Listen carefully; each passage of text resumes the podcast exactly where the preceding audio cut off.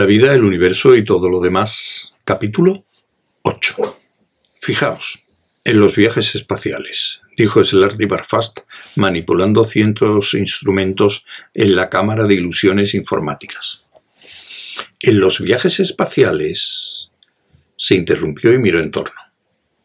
La cámara de ilusiones informáticas era un alivio reparador tras las monstruosidades visuales de la zona central de cálculo. No había nada, ni información ni ilusiones, solo ellos, paredes blancas y unos cuantos instrumentos pequeños que al parecer debían conectarse a algún sitio que Slarty Barfast no encontraba. Sí, le apremió Arthur. Se le había contagiado el sentido de la urgencia del Slarty Barfast, pero no sabía qué hacer con ello. ¿Sí qué? preguntó el anciano. ¿Qué decías? Los números son horribles, contestó Slarty Barfast, lanzándole una mirada severa. Prosiguió su búsqueda. Arthur asintió prudentemente para sí. Al cabo del rato comprendió que aquello no le llegaba a ningún sitio y decidió que después de todo podría decir ¿Qué? En los viajes espaciales, repitió Slarty Barfast, todos los números son horribles. Arthur volvió a sentir con la cabeza y miró a Ford en busca de ayuda, pero éste se encontraba practicando una actitud malhumorada con muy buenos resultados.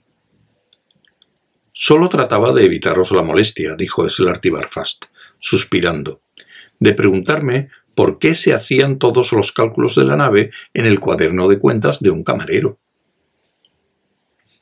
¿Por qué se hacían todos los cálculos de la nave en el cuad...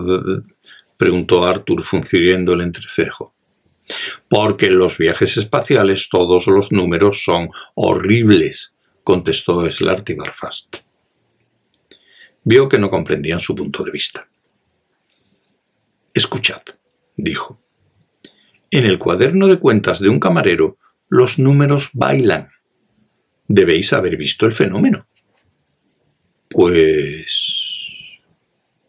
En el cuaderno de cuentas de un camarero, prosiguió Slarty Barfast, realidad e irrealidad chocan a una escala tan fundamental que una se convierte en la otra y todo es posible dentro de ciertos parámetros. ¿Qué parámetros? Es imposible saberlo, contestó el anciano. Ese es uno de ellos, extraño pero cierto. Al menos a mí me parece raro, y tengo la seguridad de que es verdad. En ese momento localizó la ranura en la pared que había estado buscando, encajando en ella el instrumento que tenía en la mano. No os alarméis, previno, lanzando una súbita mirada de alarma al instrumento y retrocediendo. Es...